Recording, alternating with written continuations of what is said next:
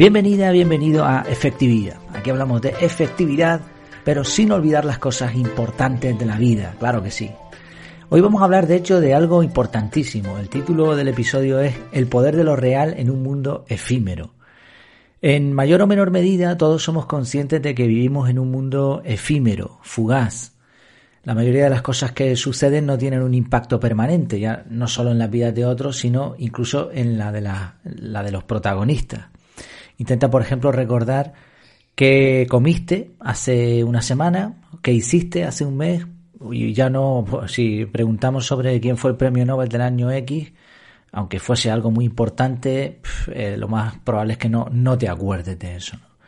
Así que suceden cosas, pero el impacto que tiene normalmente es efímero. Nuestras vidas pasan rápido y cuando nos queremos dar cuenta ya tenemos unos añitos encima y se nos ha escapado, ¿no? Y no sabemos ni cómo. Evidentemente hay una escala de importancia. No todo lo que sucede puede ser tan impactante como para cambiarte la vida y como para que te estés acordando a cada minuto. En, principio yo creo que esto es bueno, es positivo, porque así permite, pues eso, elaborar una escala de importancia. Diferencia entre cosas realmente importantes y cosas que no lo son tanto. El problema es que parece que vivimos en un mundo con una intención evidente, intención explícita de que las cosas duren poco y tengan poco impacto. Y hablo de todo tipo de situaciones y creaciones. Por poner algunos ejemplos. Eh, piensa los fuegos artificiales. Son súper espectaculares, muy, una pasada, muy bien, pero dura muy poco, se gasta mucho dinero y se olvida fácilmente. Ojo, no estoy en contra de que haya fuegos artificiales. Realmente es algo que nos gusta como familia. De hecho, aquí en Gran Canaria, cerca de donde vivimos, hay un, un sitio en donde todos los años hacen unos fuegos artificiales espectaculares y, hacemos incluso hasta caminatas nocturnas para ir a un sitio elevado y verlo. Es muy bonito, pero efímero, ¿no? El contenido de las redes sociales, ¿qué te parece esta moda? Ahora con las stories de, de, de, de todas las redes, ¿eh? porque se están apuntando la mayoría. Fíjate si esto es efímero. Hay gente que, que dedica un montón de tiempo a generar un contenido un mensaje con fotos, vídeos, todo tipo de artilugios para que eso desaparezca a las 24 horas. Lo mismo que los estados de WhatsApp. Tú pones ahí cosas, pero eso desaparece. Las noticias. Fíjate, las, noticias, a veces hay, hay noticias muy importantes que realmente merece la pena considerarlas a fondo. Y graves, ¿no? Pero ahí están en primera plana, ¿cuánto? ¿Un día? ¿Dos días? ¿Una semana como mucho? Y después, fuera. No importa llegar al fondo de la cuestión, no importa saber qué originó el problema, cómo solucionarlo, fíjate si es importante eso. No, la idea es simplemente que se cautive al público con algo nuevo y todavía más impactante. Así que venga, si ayer la noticia era esta, hoy es esta otra. Y para colmo, situaciones o cosas que sí estaban hechas para durar mucho tiempo, se están transformando en la era en la que vivimos de tal modo que puedan o hasta deban durar poco. Fíjate el, tema de los objetos de usar y tirar, o de un solo uso. ya te lo está diciendo la expresión. Es verdad que se está mejorando en reciclaje, pero yo creo que esto se nos había ido de las manos. Vasos, platos, cubiertos, servilletas, hasta cámaras de fotos de usar y tirar. ¿Y qué hay de las relaciones personales? Esta es quizá la cara más fea de una vida efímera. Es terrible sentir que alguien a quien tú consideras un amigo estaba contigo porque le interesaba o porque se lo pasaba bien. Pero luego cuando ya no era divertido o encontró nuevas opciones, te abandonó, como al agua sucia. Y cuando esto sucede con tu pareja, pues imagínate los sentimientos. Te, sientes como eso, como algo de usar y tirar.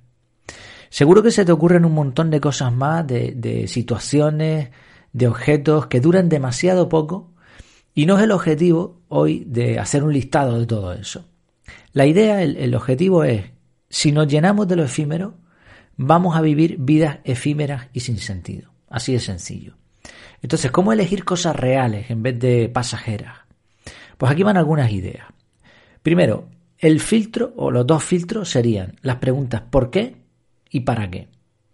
El por qué nos va a decir la motivación y el para qué nos va a decir los resultados que queremos. Entonces, para cualquier cosa que la que vayamos a lanzarnos, las preguntas son ¿por qué y para qué?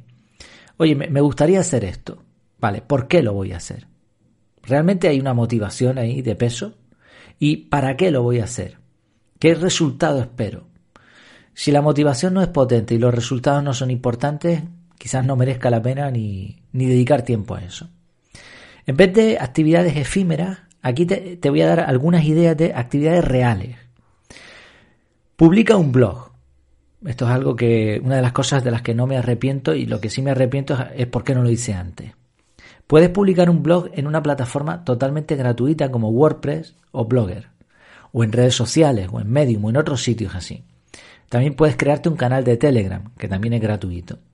Pero ten en cuenta que en todas estas situaciones ni el contenido ni la plataforma van a ser tuyos. ¿Cómo? ¿El contenido tampoco? No, no. Tú lo generas pero se lo das a ellos.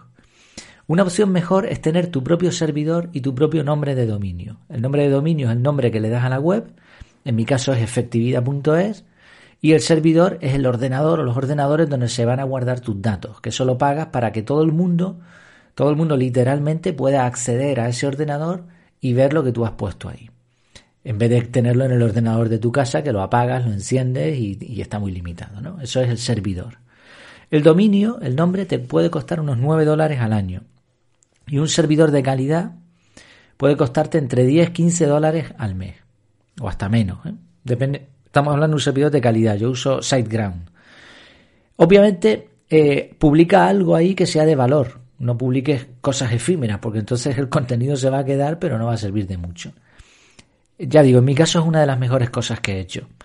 Un podcast está bien, un canal de YouTube también son buenas ideas, pero la gran ventaja de un blog es que tienes el poder de editar y mejorar lo que hiciste, con lo que la duración del contenido va a ser todavía mayor.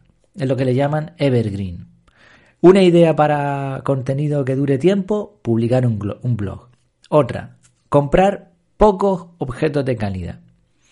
Aun cuando el precio sea superior, comprar un objeto de calidad te va a permitir usarlo más tiempo, en más ocasiones y además vas a disfrutar de la experiencia.